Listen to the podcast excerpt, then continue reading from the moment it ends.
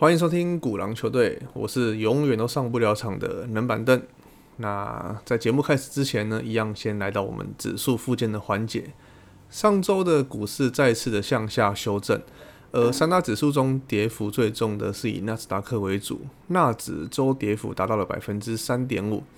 不过我觉得现在的战争的话题啊，对股市的影响已经缩短到当天消化完的阶段。呃，在上周五，普丁说。谈判有转变的情况下，欧股大幅拉升，那美股的期货呢也闻讯由跌转涨，纳指期货还一度涨到了百分之一点八，呃，让投资人想说，诶，是不是该止跌，拿来抄底一下了？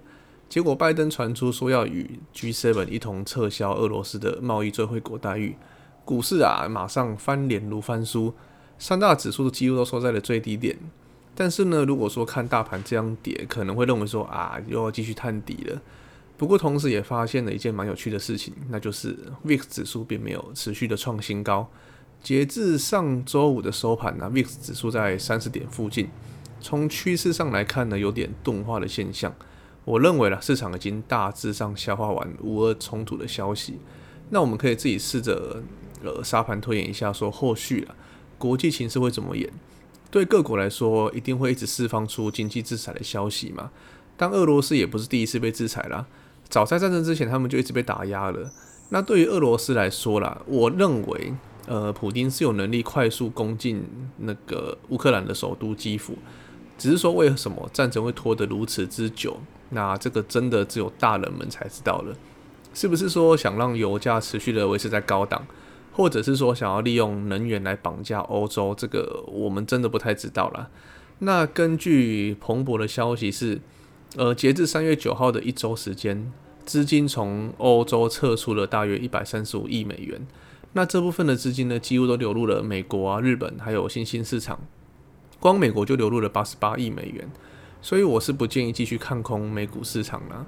美国对俄罗斯的能源依赖度几乎是微乎其微。那原油呢，大部分都是从加拿大进口的。如果我们听到能源制裁的消息呢，那就进一步去做空美股，其实是一件蛮危险的事情啊。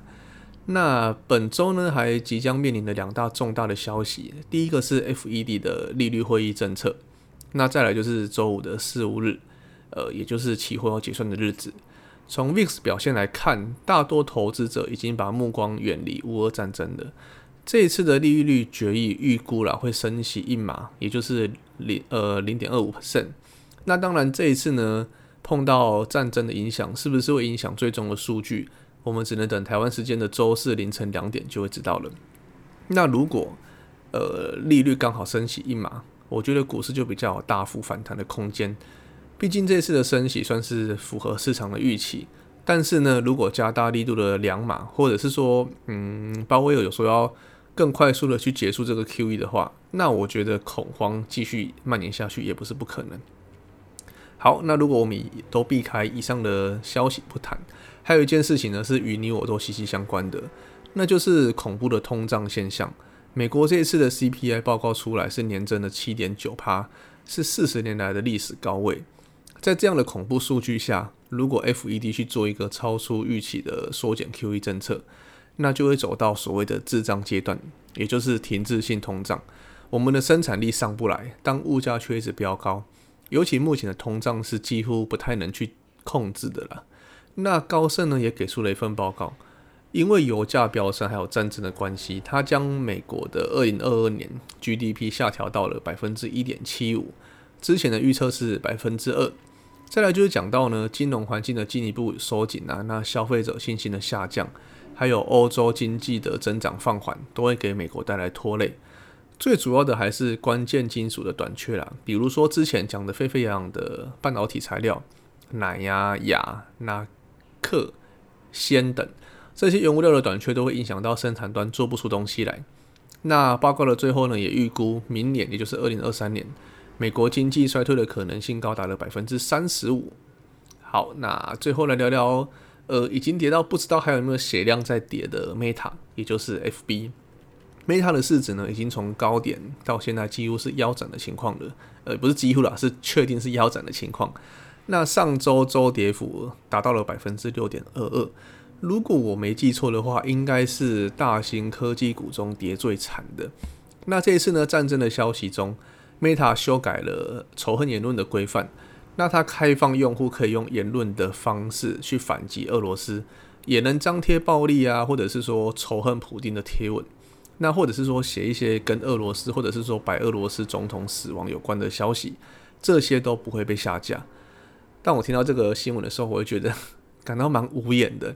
嗯，公司的精英层不去做一些创新的部分，之前还因为财报不佳，让公司的股价当天重挫了百分之二十。你这个时候不是应该利用公司更好的资源去挽救颓势吗？怎么会搞这种政治手段呢？其实对公司一点帮助也没有啊。那当初川普下台之后，把川普的脸书黑掉，结果现在人家的社群网站都轰轰烈烈的上市了，而且川普的名气到现在也还是有持续的影响力。再来就是脸书的头号敌人，呃，TikTok，他也懂得抓住年轻人的心。以前的观念会觉得说，诶，好像抖音都是国中生在玩的嘛。但现在有越来越多的网红去转战到这个平台，当然呢，也会把粉丝跟用户给一起拉过来。在川普的社交平台来势汹汹，还有脸，呃，还有 TikTok 持续的壮大下，如果说脸书再不改变，那路子会越走越窄。这一波股价下来，一定有不少人去抄底。就跟当初的阿里巴巴状况一样，只是说，嗯，元宇宙的话题已经被炒完了，那公出又呃公司又无法端出让投资人满意的菜色，内部呢也在削减对员工的福利。我觉得怎么看，短线要反弹都比较难啊，你只能期待说先止跌站稳这样子。那在股价打五折的情况下，还是有很多人觉得说啊，不行啊，这个那么便宜，我一定要去买呀。确实啦，Meta 是有很好的优势。比如说，它有大量的用户数据，那在社交媒体上目前也都还是领先者的地位。那只能说现在的大环境，嗯，并不太好。如果说以其他的大型科技股目前也是处于修正的阶段来看的话，真的要抄底，就用小资金慢慢去打吧，不要把自身部位的一半啊，或者是说七十趴的资金都丢进去，因为你永远不知道底部在哪里。让自己保有子弹是在战场上存活下来的不二法门。好的，以上就是我们这一集的指数附件的环节。那我们本集要来聊聊机器人，而不是终结者要毁灭地球的机器人啊，是引领世界前进的自动化机械设备。嗯，早在疫情前，各国就有缺工的问题了。那随着已开发国家人口的减少嘛，老年化趋势来临。自然而然的就会发展出更多的自动化设备。那机器人的技术目前也逐渐成熟，它的成本也可以越压越低了。自从二战以来，就有越多呃越来越多的工作被机器人给取代。机器人的历史可以最早从一九四零年代到一呃一九四零到一九五零年代的萌芽阶段开始，当时的美国橡树岭国家实验室就有了初步的研发成果。那之后到了六十七十年代的时候，算是一个初期的阶段。那个时候，日本跟德国，呃，他们战后嘛，那劳动力短缺的情况下，但是呢，他们有非常好的工业基础，所以呢，就开始有了一些可以做一些呃简单重复作业的工作，交给机器人去执行。那到了八十九十年代，算是一个迅速发展的阶段。那这个时候呢，你可以让电脑技术去做一些感测，那让机器设备有回馈的能力。最后呢，就是现在的自动呃智慧化设备了。机器人呢开始有逻辑思维的能力，那他们也有决策的能力。早期的很多设备呢都有 bug，那现在呢几乎都有防呆的机制。回过头来看，现在嗯疫情后的能力不足啊，那工资上涨的情况下，自动化机械设备只会更快速的发展下去。那讲到生产，我们脑中大部分都会联想到德国跟日本。只要在台湾的商品标上德国制造或者是日本制造，那品质大概没有什么人会怀疑。今天呢，我们要介绍的全球四大工业机器人，就有三间位于这两个国家。那其中一间呢，则在瑞士。这四间呢，分别是瑞士的 ABB、德国的库卡、日本的法纳科，还有日本的安川电机。首先要介绍的是瑞士的 ABB。ABB 是由两家百年的瑞士企业合并而成。那 ABB 的业务范围也是包山包海，主要呢有电力产品。离散自动化、运动控制、过程自动化，还有低压产品，总共五个领域。它的总部位于苏黎世，那目前是全球五百强的企业。ABB 最早是从呃变频器开始起家的。那在中国，大部分的电力站呢，还有变频站都是由 ABB 做的。那对于机器人自身来说，最大的难点呢，就是在于运动控制系统。那 ABB 的核心优势就是运动控制，可以说 ABB 的机器人算法是我们这四大主力产品中最好的。那不仅仅有全面的运动控制解决方案，产品的使用技术文档也是相当的专业和到位。ABB 拥有现今最多种机器人的产品，那技术跟服务是全球装机量最大的工业机器人供应商。ABB 强调的是机器人本身的整体性。以六轴机器人来说，单轴的速度并不是最快的，但六轴一起联合运作以后的精准度却是最高的。诶，六轴机器人就是我们常在电影上看到有一台车子，就是刚开始车子的模型骨架放到中间，然后四个角落呢会有一个很像 L 型的机器人在那边组装，然后喷漆、安装之类的，那个就是六轴机器人。那公司在重视品质的同时呢，也很讲究机器人的设计。但众所皆众所皆知的是，配备高标准呃标准控制系统的 ABB 机器人都是很贵的。那有不少的企业在反映说，呃，这四大主力产品中，ABB 的交货期间是最长的。那公司有一半的营收是来自于欧洲市场，五分之一是在亚洲、中东跟非洲，其他四分之一呢是来自北美跟南美。好，那第二家要介绍的是德国的库卡。德国的库卡最早可以追溯到一八九八年，在德国的奥格斯堡创立。那一开始呢，主要是做室内啊，还有城市的照明。那之后也转型到其他的领域上。在一九七三年发明出第一台工业的机器人。公司的主要的客户来源是汽车制造领域。那除了对工业生产过程提供自动自动化解决方案外，它也跨足到了医院的脑外科放射造影。那这间公司机器人工作用于呃物料的搬运啊、加工、焊接，还有涉及金属加工跟食品，还有塑胶的产业。比较知名的客户像福特啊、B N W、宾士、法拉利、波音，还有可口可乐。但是呢，库卡的机器人的故障率却是这世界里面最高的。业界就有在说了，几乎每天都有一台机器人故障。那优点呢是操作非常的简单。刚上工那完全没有技术的小白都能够轻松驾驭。听说啦，那个机器人操作就跟打游戏机的摇杆一样，就是这么简单。那在二零一六年的时候，中国的美的集团以超过九成的股权收购这间公司。那库卡目前加快布局中国的国产服务，在营收上，呃，公司的系统集成业务和工具机器人本业的占比大概是各半呢。我们第三间要介绍的是日本的发那科。发那科跟其他的企业相比，独特之处在于说，跟呃同类型的机器人比起来，它的底座尺寸比较小，那有更独特的机器手臂设计。